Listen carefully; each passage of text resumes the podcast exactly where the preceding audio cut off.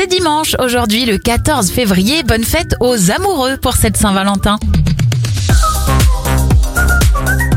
Bon anniversaire à Moziman. Il a 33 ans et vous ne le saviez peut-être pas, mais c'est lui qui a composé la musique de ce titre de Grand Corps Malade. Au quatrième top, il sera 17h, 18 minutes. L'horloge parlante est mise en service en France en 1933. En 2003, c'est la disparition de la brebis clonée Dolly. Autre disparition en 2004, celle du cycliste figure du Giro et du Tour de France, Marco Pantani. Et YouTube est lancé en 2005.